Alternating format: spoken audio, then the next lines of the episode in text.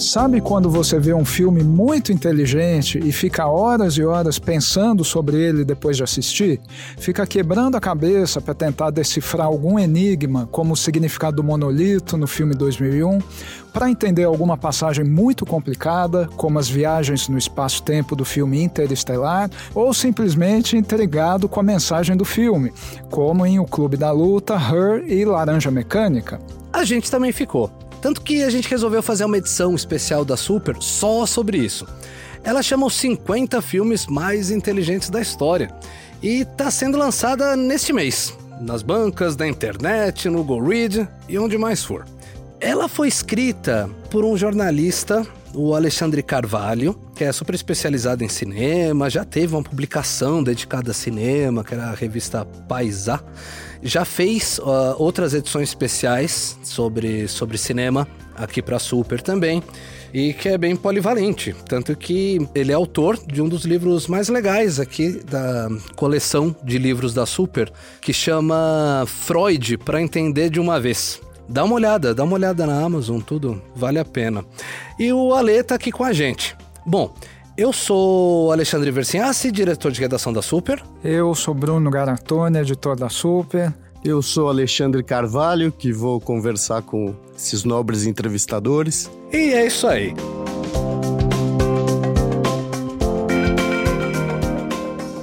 Ale, pra gente começar por cima essa conversa aqui, para você qual que é o filme mais inteligente de todos os tempos? Ah, difícil falar num só, mas eu diria assim que um gosto pessoal é o Fahrenheit 451, um filme de meados dos anos 60 do François Truffaut. É um filme, eu acho isso porque ele se encaixa numa coisa, numa noção de filme inteligente que a gente pode ter, que é do filme ter uma visão de mundo e uma visão de cinema também. Fahrenheit 451 é o da queima dos livros, é o da, queima dos livros, né? Isso. O pessoal que a gente tem, então, então ele tá sendo, acho que é bem popular, né, tal, entre é. certos governantes brasileiros hoje. Pois é, né, nesse, nesse, nessa época em que livros são vistos como um amontoado de coisas escritas. Pornografia do Machado de Assis, né, tá, essa é... coisa toda que a gente tem que afastar da sociedade.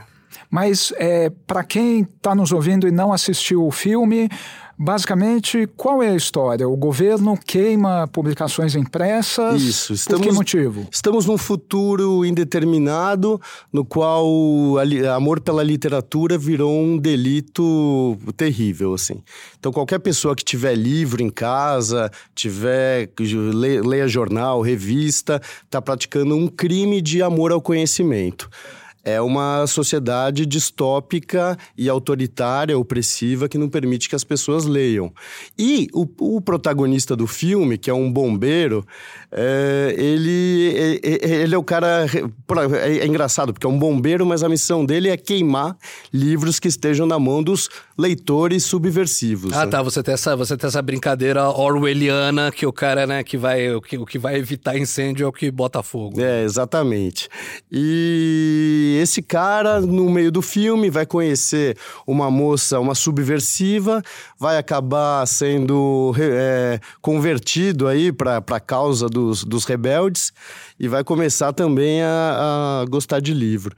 Tem uma coisa bacana que, que eu disse aí de visão de mundo e de visão de cinema, é que também o François Truffaut ele faz uma coisa de você colocar muitas cores vermelho e laranja para fazer uma referência àquele fogo que vai, vai acabar com os livros e essas cores elas só ficam amenas mais pro final do filme num lugar idílico que é assim a ilha dos, dos homens livros para onde vão os refugiados que são que eles se obrigam a cada um cada uma das pessoas decoram o livro inteiro para poder é, perpetuar aquele amor ao livro sem ter o papel que é queimado, né?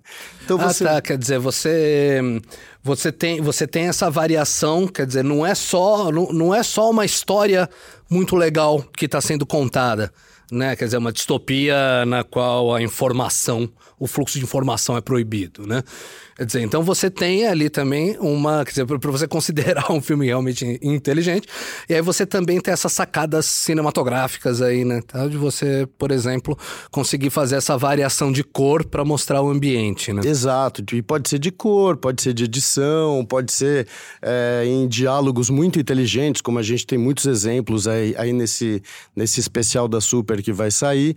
Nesse caso é da fotografia, assim. Tem algum outro. Algum algum outro exemplo que, que você acha bem direto sobre que tenha uma história, uh, tem uma história diferente e tenha uma forma diferente de contar ela entre os clássicos aí? Bom, um caso bem clássico assim é o Psicose do Hitchcock que você tem tanto uma história, ele meio que subverte assim a estrutura dos filmes ao falar de uma história de um doente mental, um cara que sofre de um distúrbio de identidade, um, uma coisa que não era ainda muito conhecida assim de como tema e ele faz isso de uma maneira revolucionária.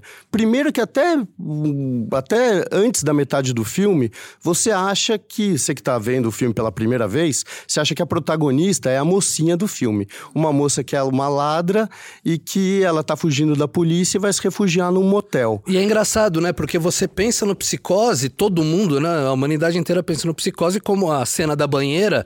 E aí quando você vai assistir o filme, né? Às vezes ali pela segunda vez, terceira vez, aí você lembra que você vê a, a coisa começa com a história da menina, né? É. é a história da menina indo, ela vai, ela, ela faz um roubo, ela, ela, ela rouba uma grana ali, né? Tal, Exatamente. E foge, né? E aí realmente você, você fica achando, opa, temos a história de um roubo aí. Isso. E, e, quando você vai ver a menina que é a protagonista do filme, desculpem o spoiler, mas. Ah, não, não, vamos. E aqui a gente vai falar, vai, vai ter spoiler de tudo. Quem não quiser ouvir, pode desligar. A mulher morre assassinada, não é no final do filme. Ah. Não é um clímax ali nos últimos minutos. É antes da metade do filme.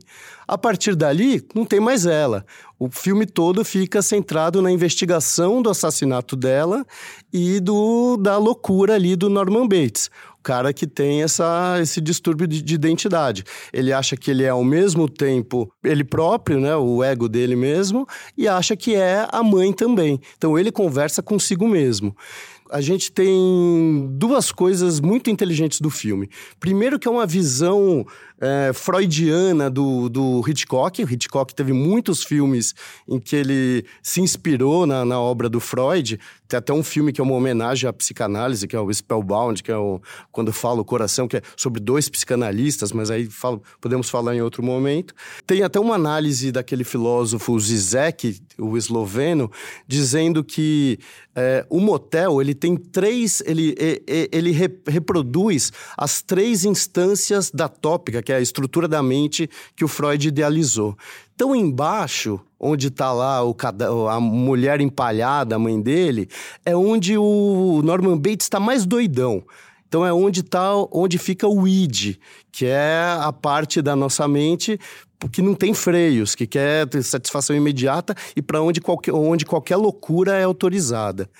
Na, no, no, no, andar térreo do motel é onde está o ego. Que é o motel em si, que né? Que é o motel tal, em né? si. É... é... onde o cara tem que se sujeitar às exigências da realidade. Que é como Freud dizia que era, que era o ego. Em cima, onde está a mãe repressora, é onde está o superego que não deixa ele fazer as coisas, não deixa ele se envolver com mulher e que acha um absurdo ter uma mulher nua Sim, no, que, tomando banho num trava, chuveiro. Que trava a sexualidade dele toda, né? Uma coisa que eu gostaria de puxar aqui, falando um pouco do, do psicose também, é da, do seriado que fizeram. É do, do Bates, Bates Motel. Eu passei anos ali vendo aquele negócio no, né, na, na, na, Netflix sem dar atenção, achando que era só uma coisa adolescente, base, loosely based, né, tal, na, na obra. E você pega para assistir, cara, aquilo é uma baita releitura, é um, tem um respeito com a obra do Hitchcock gigantesco é, é uma obra longa, é uma novela russa ali, são cinco temporadas, mas ele não se arrasta. Ele dá uma, ele cria uma personalidade para a mãe do Norman, a Norma, que é a Vera, a Vera Farmiga faz e cria uma mulher muito charmosa mesmo, até para dar um pouco dessa ideia de complexo de Édipo dele e vai te apresentando para a decadência do personagem. O Nor você vai conhecendo o Norman Bates como um cara adorável, primeiro, igual no próprio filme, né? No próprio filme ele é um cara simpático ali no começo, ele não é um cara que mete medo, tanto que a menina arrasta uma asa para ele ali. E no, na série é isso mesmo, ele é um menino é, sedutor ali, não, não lembro o nome do ator agora, mas é o que fez o The Good Doctor também. É um menino muito charmoso e também. A fantástica fábrica de chocolate, né? aquele menininho. E era isso, aí você vai vendo a, a construção, vai construindo os personagens, é, vai colocando personagens a, laterais ali e tal, bem interessantes também. Mas é isso, você vai vendo o Norman um, se afundar cada vez mais na psicopatia dele, digamos assim. Em um momento muito alto da série, numa hora que você já tá na quinta, lá, acho que é o sexto e o sétimo, ou o quinto e o sexto episódios da, da quinta temporada, que aí eles são o filme. Que aí chega um momento ah, que tá. o Norman começa bem novinho, ele vai até envelhecendo. Ele, ele começa menino ali, o ator também vai envelhecendo e tal. E aí chega uma hora que, pô, vai precisar do filme. Você você vê no filme o Norman lá tem seus 20 e poucos, é um adulto, é o gerente do é o gerente do motel, né, tal. E já matou a mãe, né? Então, como pode dizer, só lá pra quinta temporada que o cara já vai ter na série que o cara já vai ter matado a mãe mesmo. Aí você fala, putz, agora vai ter que ter o filme.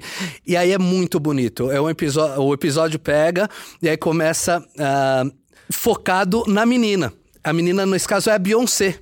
Né, tal, que é justamente para dar uma carga. Então chamaram, poxa, basicamente a mulher mais mais famosa do mundo, né, uhum. tal, tipo, para fazer. Que bom que ela aceitou, porque ela fez muito bem e, e ela faz muito bem uma versão século XXI e aí é isso. Então começa com. Então você ele te, refaz o filme e aí tem uma surpresa muito, muito grande. Porque você espera que só vai ter. Ah, vai ter a cena da banheira, o Norman vai pegar e vai matar ela.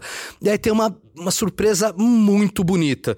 Falei que ia sair dando spoiler adoidado aqui, mas esse eu faço questão de não dar, porque acho que muita gente não viu a série, porque, poxa, cinco temporadas também é, é complicado. Mas é isso, para quem não viu e, e é cinéfilo vai ter uma baita experiência vendo essa série. Ale, uma coisa que eu descobri lendo o dossiê edição especial da Super que você escreveu é sobre o Blade Runner.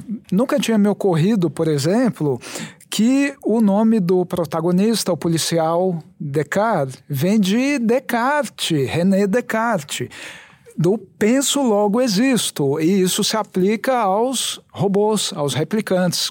Explica um pouco mais pra gente. É, isso leva àquela coisa de você pensar até onde o, você matar aqueles, aqueles replicantes, ah. você tá. Isso vira uma ação imoral, né? É. Porque você, de, de repente, eles são seres que pensam, que sentem. Os replicantes mais evoluídos tem memória, tem, tem umas memórias que são implantadas, mas são uhum. memórias, eles são réplicas praticamente perfeitas. E voltando ao Descartes, é aquilo de você, pô, penso, logo existo, eles existem, eles são quase como nós. E aí fica até aquela, aquela, aquele enigma, né? Aquela polêmica de e o personagem do Harrison Ford, né? É ele, ele é mesmo também, o replicante? É? Pois é. Tem lá a versão do diretor, que é. saiu 10 anos depois, que tem um detalhe no final que dá a entender que, que dá ele a entender é que também, sim. Né? Então, é bastante curiosa. Uma coisa legal desse especial é que a gente fala de filmes de ficção científica, de viagens no tempo, de sociedades distópicas, de filmes que, que revolucionaram a linguagem cinematográfica, mas em todos tem um pouquinho de filosofia. Né?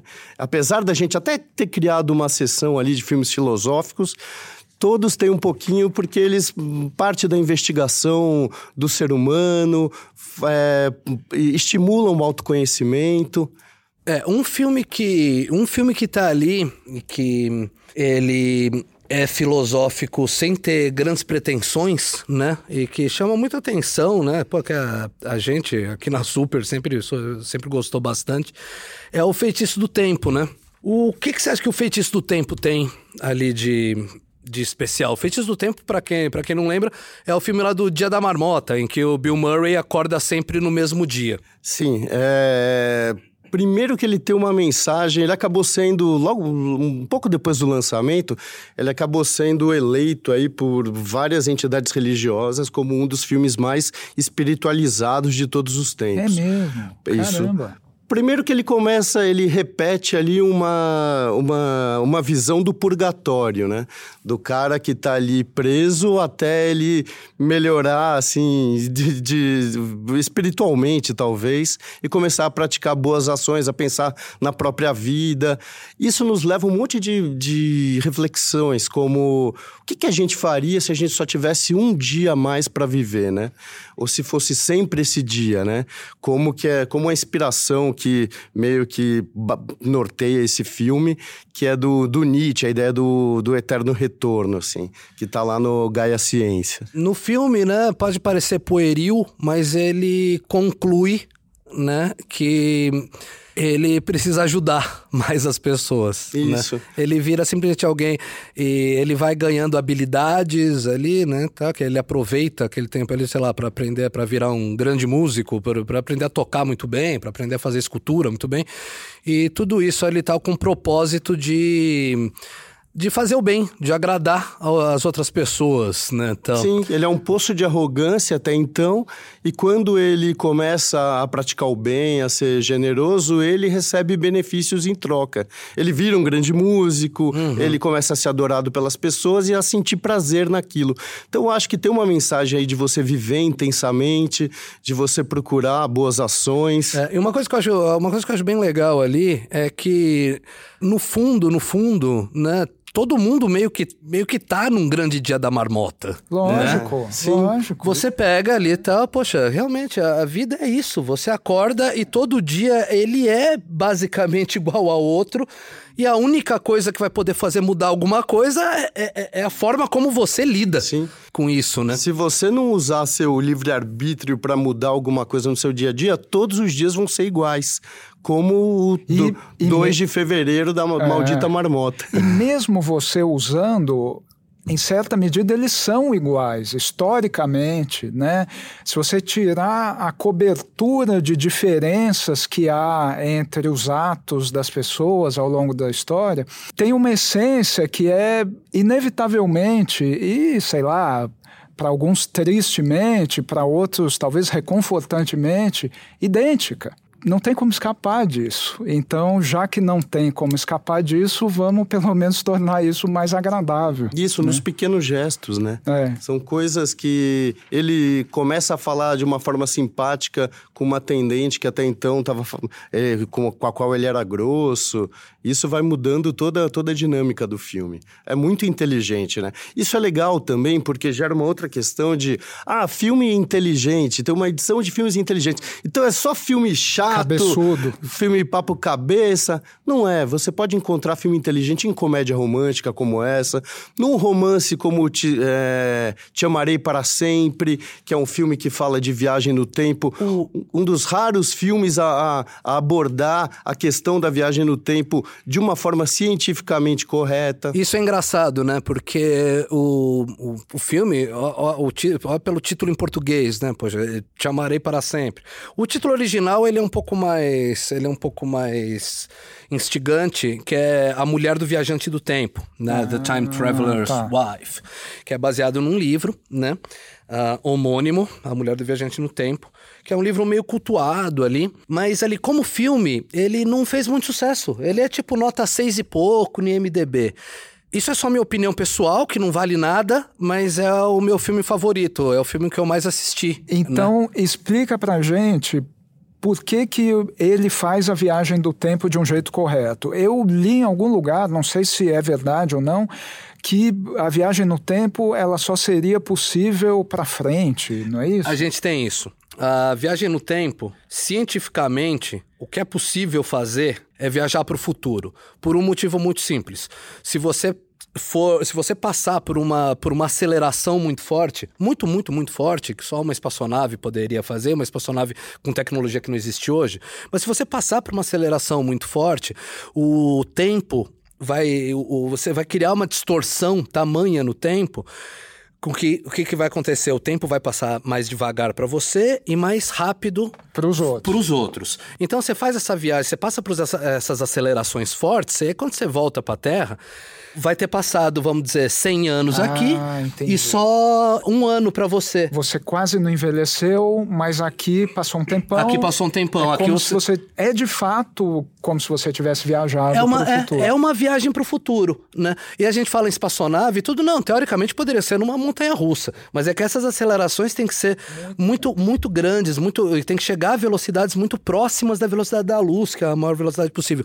Então, quer dizer, ir para frente dá, e para trás, é, não existe nenhuma teoria da física, nenhuma nada, da, nenhuma ideia da física que possibilite, que abra uma porta para você voltar ao passado da mesma forma igual o Marty McFly faz no De Volta para o Futuro, né?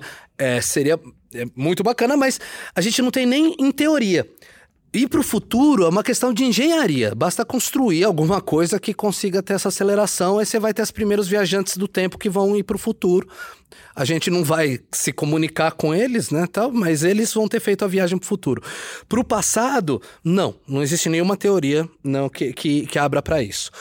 E aí, o que, que você tem? Na maior parte dos filmes de viagem no tempo, basicamente todos, alguém volta ao passado e faz mudanças no passado. Né? Porque é mais legal. Porque é mais legal, é, é simples. A vida, é. A, a, vida é chata já o suficiente, né? Senão não tem conflito, né, é, pro filme. É. Exato, tanto que eu acho que, que o De Volta pro Futuro, é, na minha cabeça, é o filme ali, vamos tentar falar rapidinho. Todo filme precisa ter um problema, né? Começa a história, vem um problema. Qual que é esse problema? Ah, alguém quer te matar, tal. Uh, o problema do De Volta ao Futuro é magnífico, porque ele vê que ele começa a desaparecer na fotografia. É. Ele tem que, e a mãe dele, em vez de gostar, em vez de, de, namorar com o pai dele, se apaixona por ele. Ele fala: Meu Deus, eu preciso mudar isso. Esse é o maior problema do meu ponto de vista, o problema mais legal que já foi colocado num filme na história.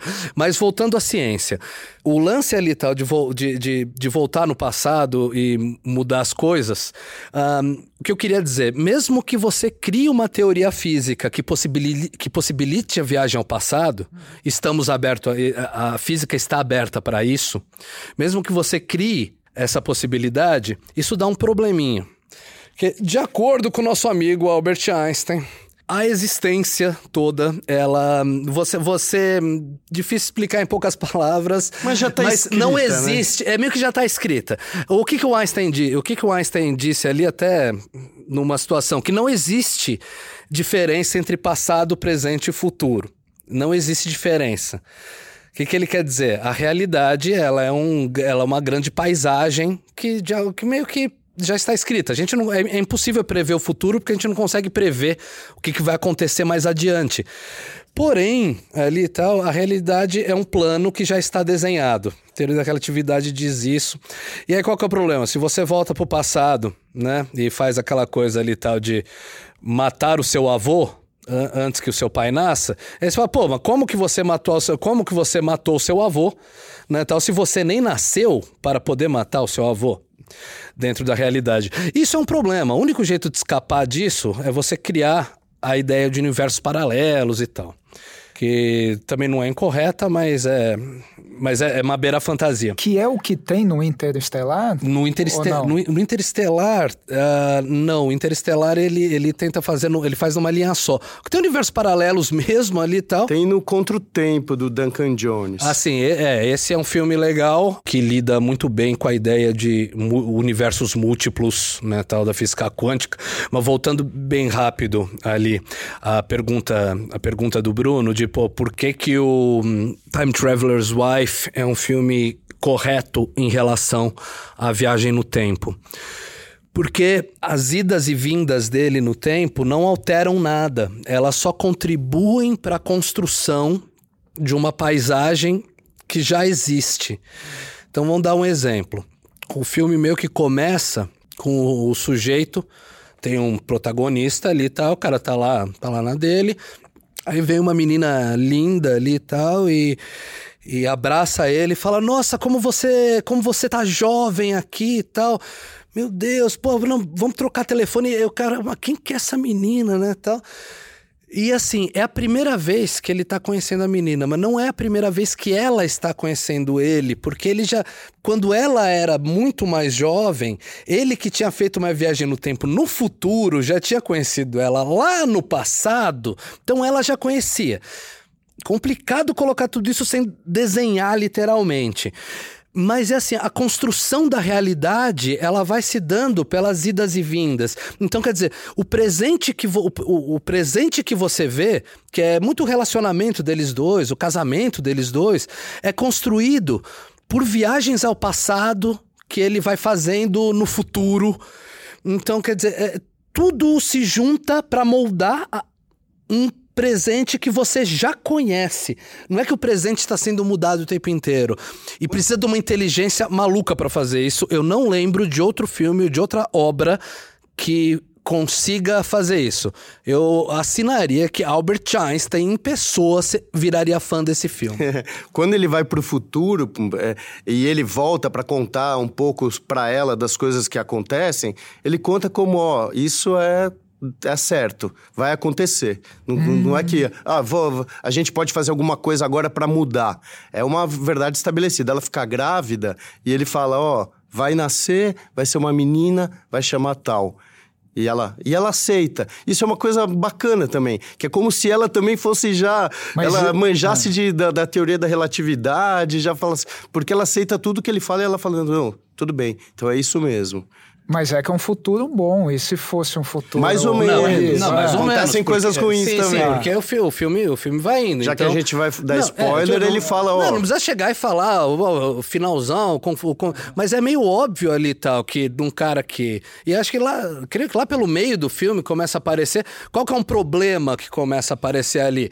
Poxa, esse cara. Esse cara, ele já viajou para tempos em que ele já morreu.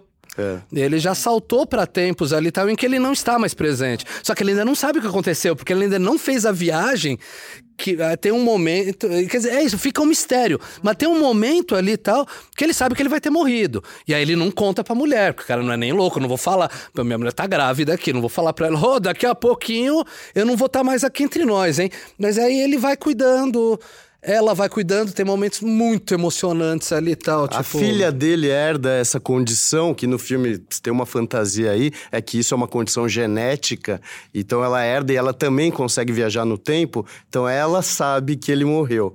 Então, Nossa, é, mas a, é. eles preservam essa verdade da mãe. É, o, li, o, eu gosto muito do filme, fui, fui, tentar, fui tentar ler o livro.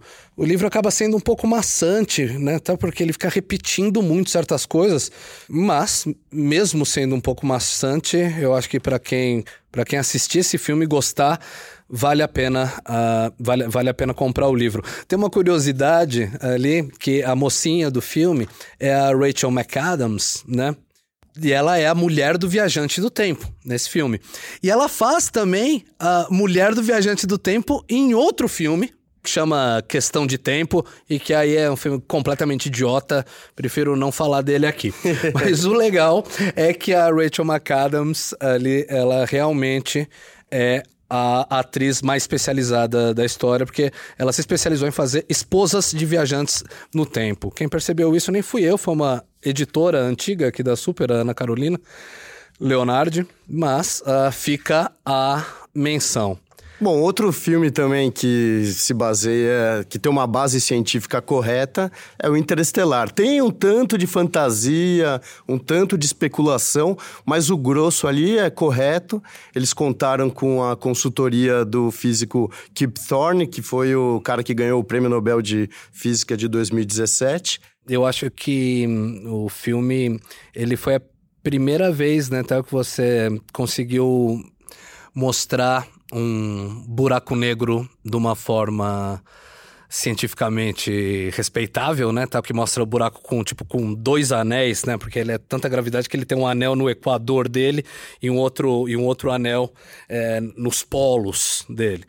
Tá, é, dois anéis de matéria ali gigantes, que é nessa, dependendo do buraco negro é mais ou menos o que acontece. E uma coisa muito legal da forma que ele brinca com da forma que ele brinca com o tempo mesmo, né? Porque aí você tem ali, perto do buraco negro, acontece. É perto do buraco negro, você fica viajando pro futuro o tempo inteiro. Ah, é? Não, Uhum. exato, porque, tipo, você Mas tem. isso é cientificamente correto. Corre- Não, corretíssimo. Por causa da por causa- aceleração. da- Por ca- não, é por, gravidade. por causa da gravidade. Ah, a, teoria, a, a teoria geral da relatividade, a grande graça dela é que ela equaliza gravidade e aceleração. Isso é uma descoberta do, do, do próprio Einstein mesmo. E equaliza em que sentido? Porque o Einstein já tinha descoberto que a aceleração distorce o tempo, igual a gente falou da outra vez, né? De que se você passar por uma aceleração muito grande, você viaja para o futuro. O Einstein descobriu que se você estiver sob uma gravidade muito grande, também acontece a mesma coisa. Né? E onde você vai estar sob uma gravidade muito grande? Perto, perto de um buraco negro, por exemplo. Né? Perto, perto de algum objeto muito massivo, né? Tá, o buraco negro é a coisa ma- mais massiva que tem. Então, perto de um, você vai estar sob muita gravidade. E aí você vai ficando. As pessoas na Terra vão ficando mais velhas enquanto você, você para no tempo. Tem uma coisa bacana dos filmes inteligentes também, que é combinar esse conteúdo que até é um tanto erudito para a maioria do público, assim, com, um, um- com a coisa de que Hollywood estabeleceu que as pessoas precisam reconhecer padrões quando vão ao cinema. E o que, que é um grande padrão para eles? É um drama familiar.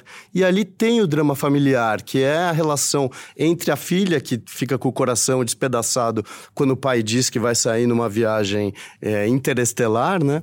E ela fala: Puxa, nunca mais vou ver esse pai.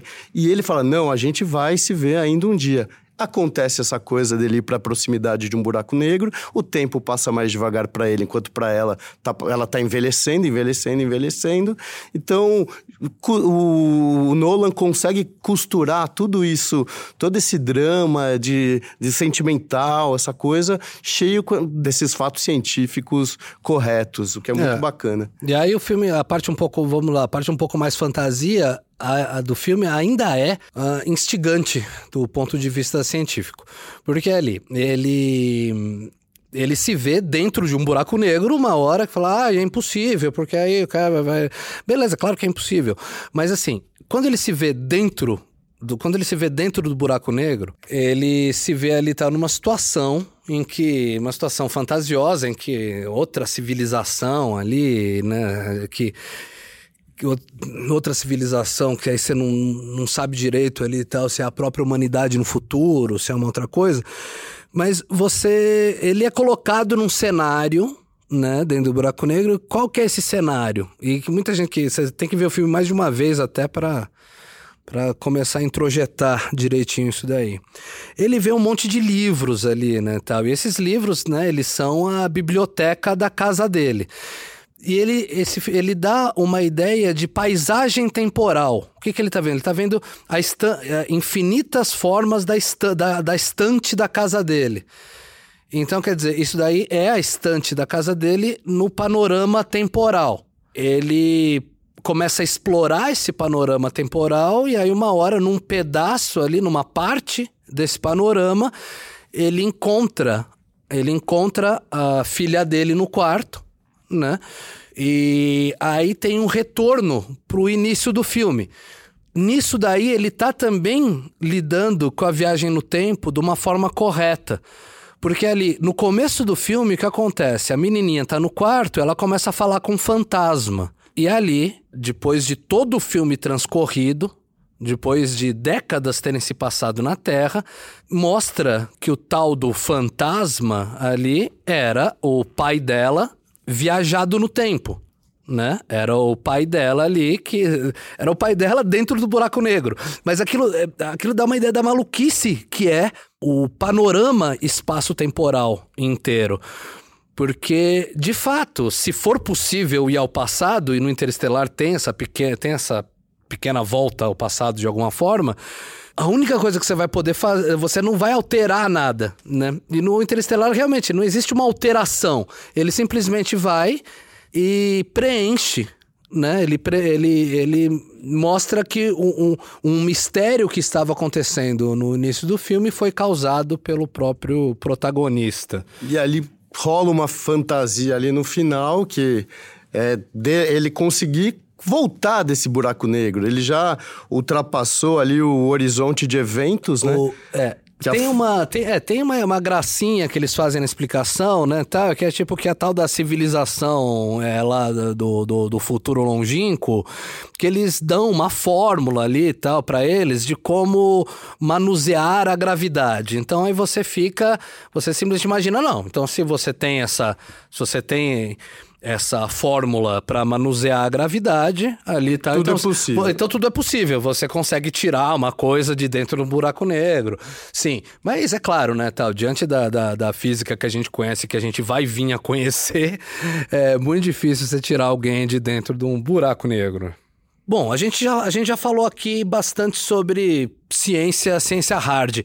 Mas vamos entrar, então, em alguns filmes que falem sobre a mente humana, que falem sobre mistérios da mente humana. Qual, Ale, que no seu ponto de vista é o, vamos lá, o mais instigante entre filmes que adentrem a mente humana? Eu acho que mais, voltando também àquela ideia de que é um filme que tem uma, uma algo a comunicar e também reproduz isso com um cinema muito inteligente, é o Amnésia. Também do Christopher Nolan, né? Estamos aqui repetindo alguns filmes dele porque ele, ele te coloca dentro da cabeça de um amnésico. Então você vive aquela subjetividade, só que dentro da cabeça de uma pessoa que não lembra o que, que aconteceu cinco minutos atrás. O enredo é: aconteceu um, um crime, assassinaram a mulher do cara, do protagonista. Ele foi é, nocauteado aí nessa ocasião. E a partir daí ele não lembra de mais nada. Ele só lembra de tudo, todas as coisas que aconteceram depois disso. Ele é, só lembra de disso, tudo que perdão. aconteceu até o assassinato. Até né? o assassinato. Mas é, qual que é o conflito? Ele quer por si só, investigar quem foi o criminoso. Só que como ele é um amnésico, ele não lembra de, ele não tem memória de curto prazo, ele se baseia em fotos de polaroid que ele tira ao longo do dia durante enquanto ele vai investigando e faz pequenas anotações nessas fotos. Então toda vez que ele acorda no dia seguinte ou depois de uma soneca que ele tirou durante o dia, um desmaio, qualquer coisa assim, tudo que ele tem para se basear são, é, é, é isso. São essas fotos com essas pequenas anotações. Agora, qual que é o grande lance cinematográfico do filme? O Christopher Nolan faz duas narrativas paralelas. Uma é de trás para frente. É, quando ele está amnésico, é, o filme começa com ele matando o suposto assassina, assassino do, da mulher dele. E isso vai voltando em cada sequência, mostrando como que ele foi chegando a essa conclusão. E tem uma outra narrativa, que é a narrativa no tempo linear da gente mesmo, dizendo. É mais ou menos ele num quarto falando ao telefone, explica, para explicar as coisas para o espectador entender um pouco é, qual que é a condição dele de amnésico. Ele fala: Ah, pois é, eu, sou, eu tenho esse problema. Sim, porque pre precisa fazer isso, né? Tal, para você conseguir pelo menos sacar o que está acontecendo. Pra você sacar. Mas igual você falou, né, cara? O... Qual que é a grande coisa, qual que é a grande coisa desse filme? Filme, ele faz com que o espectador se sinta amnésico, né? Ele te deixa, ele vai te apresentando as situações e você, nossa, mas eu não sei o que aconteceu antes. Não, e o protagonista também não. E, e mesmo assim ele consegue fazer uma ele, ele cria toda uma história e com um belo final ali, com um final surpreendente, em que você tem uma revelação. Uma coisa ali, legal né? é que essas duas narrativas, uma hora elas vão se encontrar vão se encontrar o de trás para frente com, com a, com, a, linearidade normal. E acontece também de que você começa, conforme você vai descobrindo quais foram as coisas que o levaram a ter aquela conclusão do, do, do, do assassino, você começa a desconfiar da memória dele. Exatamente. Aí você começa, por exemplo, da né? interpretação, da interpretação dele, e aí você começa a não saber direito mais se alguém matou a mulher dele mesmo ou se foi ele que matou a mulher dele por acidente.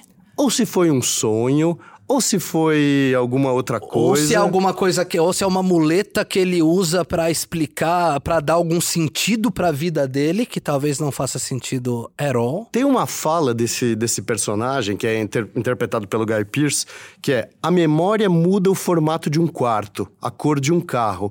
Lembranças podem ser distorcidas, são só uma interpretação. E é verdade, né? A gente, às vezes, quando lembra de uma coisa da nossa infância, é, né, ela aconteceu de uma forma muito diferente, né? Sempre quando você se lembra de qualquer coisa, isso, os padrões neurais dentro do seu cérebro são os mesmos de, da experiência daquela coisa.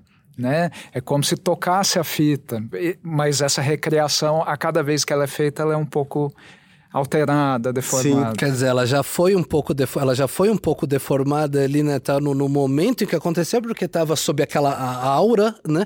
E ainda tem que cada você vez recapitula, você pode colocar coisas ali, Cada né? vez que você se lembra de uma coisa, você até certo ponto altera essa coisa.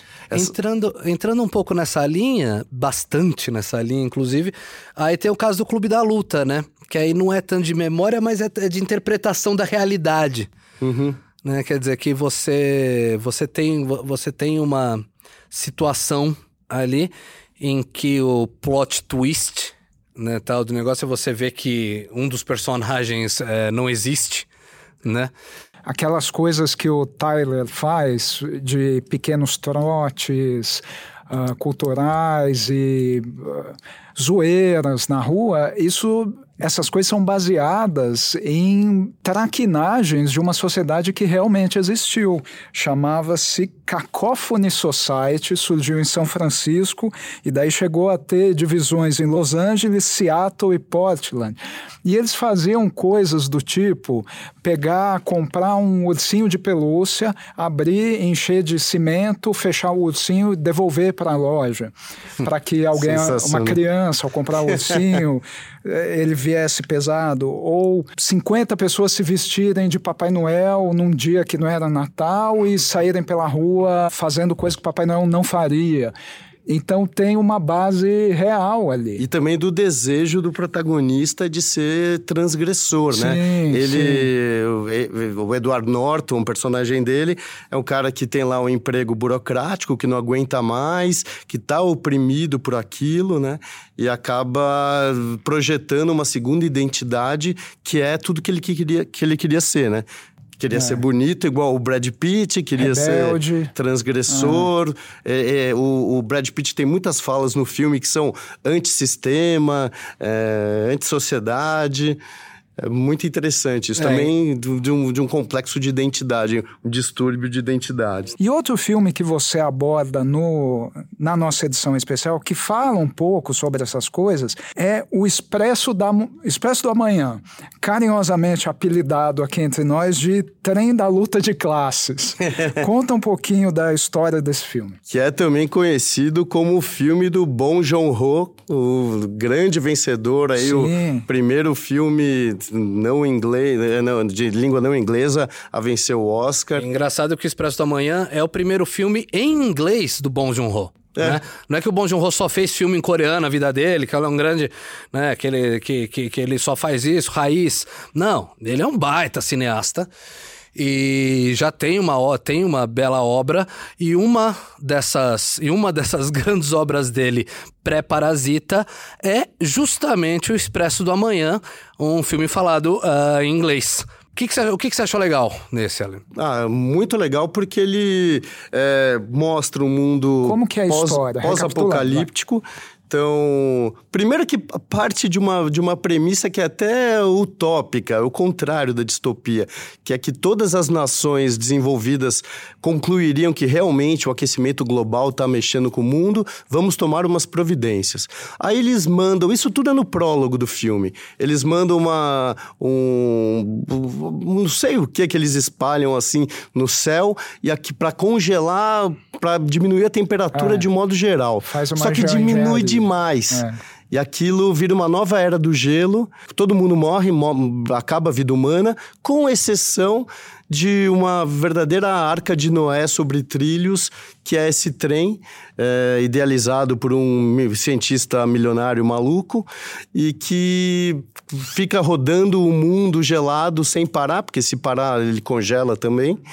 E de, só que dentro, o que, que é a grande sacada também? Apesar de toda essa condição, o mundo acabou, já foi o apocalipse, parece que a, o, o, ser humano não aprende com, com, as próprias lições e reproduz ali, dentro daquele, daquele microcosmo ali, daquele trem, a coisa da luta de classes.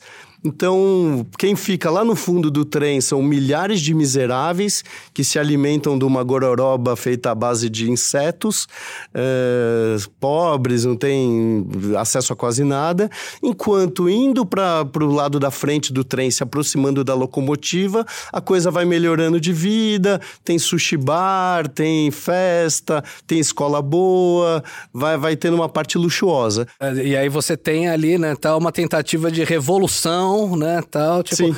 É, eu acho que o Parasita é até um pouco mais inteligente que esse ponto, né, né, até mais, um pouco mais, mais inteligente que esse em algum num ponto, porque ele, o Parasita não tem muito coitadismo, né? Isso, os, isso é perfeito. É. Exato, é. que os pobres, os pobres ali tal, tipo, ah, não são pessoas puras e magnânimas, e incríveis. No Expresso da Manhã, é um pouco mais assim, né? As pessoas lá, os revolucionários, eles são puros e magnânimos, e o pessoal do, dos vagões da frente são não, mais, são, são mais, mais malvados. Né? Unidimensionais. Né? Isso, eles vão pra frente para fazer a luta de classes para tentar e, melhorar exato, a condição é uma coisa deles. bastante, né, que já vai, vai, vai direto ao ponto. O Parasita não, né? O Parasita, eu acho que é importante a gente falar dele também, né? Tá, por motivos óbvios, né? Uh, eu acho que ele tem essa graça, né? Então, que você, você pega e você coloca, não, não tem não tem um, não tem, não tem um bonzinho ali Sim. no filme, né? Os então, pobres são é- aproveitadores. É... E uma, e uma coisa engraçada, né? Tá, que até o, o, os ricos do filme, ele só aparece, só começa a aparecer ali o que seria um pouco da, da uma parte, o que seria um pouco da maldade entre muitas aspas deles, lá pro final, né? Quando mostra tá, que, que eles estão tão alienados da sociedade, que eles estão tão alienados da realidade né, que, que eles que, que, que rola que é o, o lance lá no final, né, tal do, da enchente e de que, pô, pro, pro pessoal de grana ali, a chuva é só um leve incômodo, pro pessoal sem grana acabou a vida deles, né? É, mas então, tem algumas dessas, é dessas, alienações da realidade, acho que desde o começo.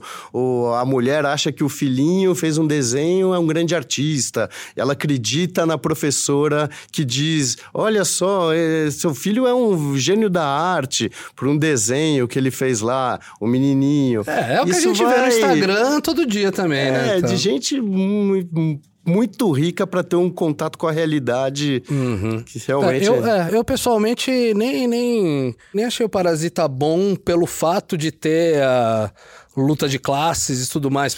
Ah, mas, ah, mas o filme não era só isso? Não, não é só isso. Não, longe disso. Ele, é. O que eu gosto, do, o que, o que eu achei interessante do Parasita é ele transitar por vários estilos né?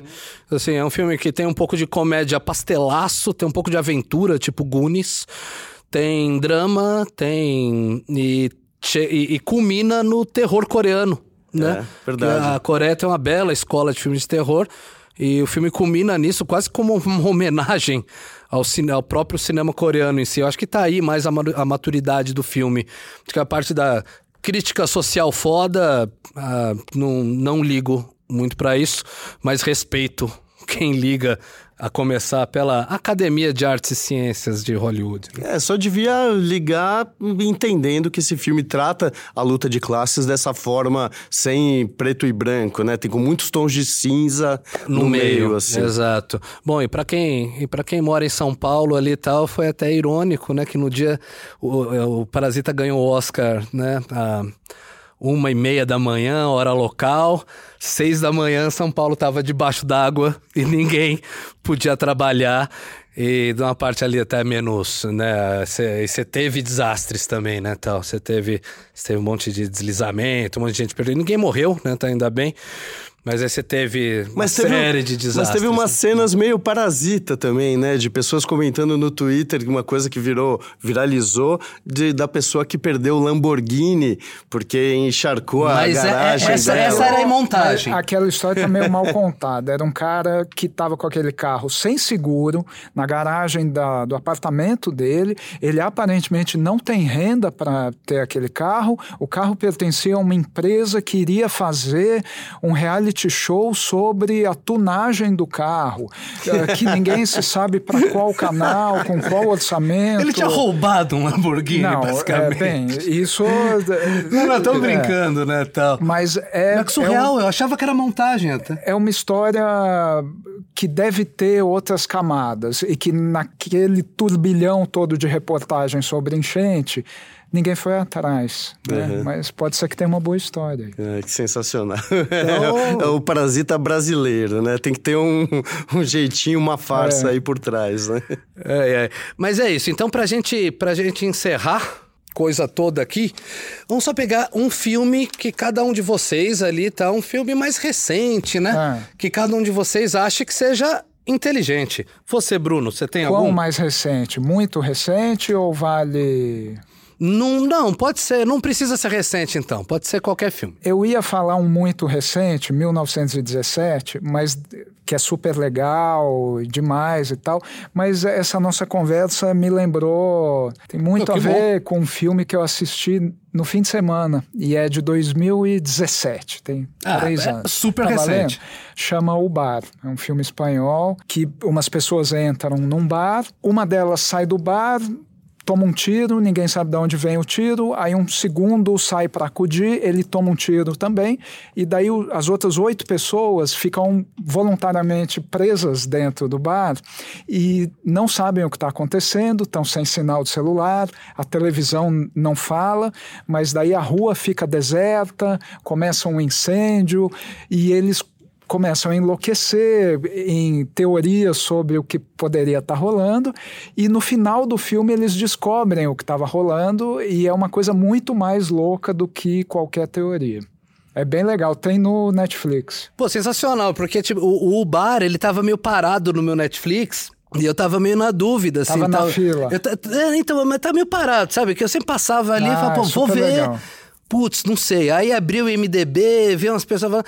Então parei, mas agora eu vou ver. Agora que você falou, então eu tenho uma pessoa de confiança aí e tal, já recomendando. Eu ia recomendar o Joias Brutas, que é um filme que tá na Netflix também, porque é muito super fácil de achar, né? O Joias Brutas é um filme com o Adam Sandler. Ele não é assim, putz, meu Deus, que inteligência. Ele é até um filme meio estriônico, todo mundo fica gritando o tempo inteiro, dá uma dor de cabeça do cão. Mas ele é interessante ali e tal, porque ele é tipo uma peça de teatro. Ele não é. É, é um filme que parece muito. o- Tem um- outros filmes que parecem teatro, tipo ah, o Closer, lá com a Natalie Portman, né? Tal, que acho que até era uma peça de teatro, né? Mas esse daí, esse daí, o Joias Brutas, ele realmente ele parece muito uma peça de teatro. No, no bom sentido. É um filme que não tem muita firula, é bem, bem direto ao ponto. E você vai você vai conhecendo. Tudo que você vai fazendo ao longo do filme é ir conhecendo o personagem, conhecendo as piras dele, até, até um final. Até um final surpreendente.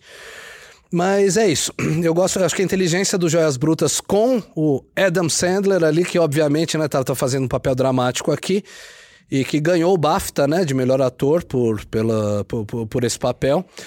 Essa, essa é a, a grande graça dele, né, tal, de realmente ser. A inteligência ali tá na simplicidade. Então, mas o que eu gostaria de colocar é tipo assim, pô, você tem Netflix? Faz o seguinte, cara, coloca na do que coloca no search lá na, na, na busca, na lupazinha, escreve Oriol Paulo. É um diretor roteirista espanhol, que o Ah, cara só sim. tá fazendo filme muito inteligente. Tem vários. Eu gostaria de, eu gostaria de, de tirar um pedaço do meu cérebro pra esquecer dos filmes dele e assistir de novo, só pra ter o prazer de novo. Ele chama Oriol Paulo, Oriol Paulo, e os filmes mais recentes dele, né, tal, são o Contratempo, El Contratempo, O Corpo, El Cuerpo e o Durante a Tormenta. Então, poxa, dá uma olhada nesses três que eu recomendo. Vamos lá, Lê. Ah, eu também mudei de ideia aqui ao longo da, da nossa conversa, Para falar de um filme, filme recente, acho que 2016, tá, tá bem recente, que é o A Chegada, do Denis Villeneuve, que fala de uma, de uma tradutora, uma linguista que é chamada pelo exército para ir fazer o meio de campo entre o exército americano e espaçonaves e alienígenas que acabaram de pousar na Terra e eles não sabem quais são as intenções de, desses alienígenas, né? Se eles querem destruir o mundo, querem falar com os nossos líderes, ou se não, se eles têm uma, alguma outra intenção. E é muito bacana porque isso fala um pouco da. Ele se baseia na teoria do relativismo linguístico, de que é, quando você aprende uma língua nova, isso molda sua mente os alienígenas, diferente da gente, não pensam de uma forma linear, com passado, presente e futuro.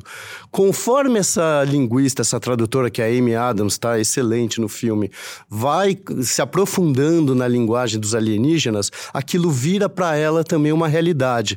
Ela começa a enxergar aquele, aquele tempo de uma forma, mais ou menos como o Versinhasse acabou de falar, é, de como se fosse um retrato em que todas as imagens já estão impressas. Então, para o espectador é uma experiência muito rica de que você às vezes não sabe o que, que é presente, o que, que é passado, se o que, que ela está pensando ela já viveu, se vai viver, ou se é um sonho dela. E, e, e isso é uma coisa muito legal, porque eu acho que os filmes inteligentes, eles não têm que entregar tudo mastigado para o espectador.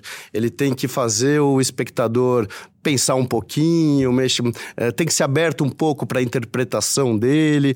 O Alfonso Cuarón, que está nessa lista dos melhores filmes aí com Filhos da Esperança, ele fala um pouco disso, que ele fala que não, não interessa para ele filmes que já, já entregam tudo de mão beijada, que o que interessa para ele são filmes em que o, o grande cinema está à frente da, da narrativa. Assim. Legal, então espero que aqui no podcast a gente também não tenha entregado tudo tão mastigado assim. e é isso, poxa, acho acho que deu, deu pra gente falar de vários filmes aqui, tipo, vários que eu adoro. A gente tem, acho que os três aqui tem, tem até um gosto parecido. Fica a recomendação aí, tá? Se você que tá ouvindo tem algum, algum filme aqui que a gente falou que você não assistiu, poxa, vai lá e vê. Desculpa se entrou algum spoiler muito indevido. Então é isso aí. Uh, obrigado, Bruno. Obrigado, Ale. Obrigado eu pela oportunidade aí de falar desse especial. E ó, são 50 filmes, então tem muito mais aí pra você ler aí na revista. Obrigado. Tentem descobrir o que, que significa o monolito do 2001. é isso aí. Quem descobrir o que significa o monolito ganha um monolito da Super aqui. Então é isso aí. Até o próximo dossiê. Obrigado, Ju.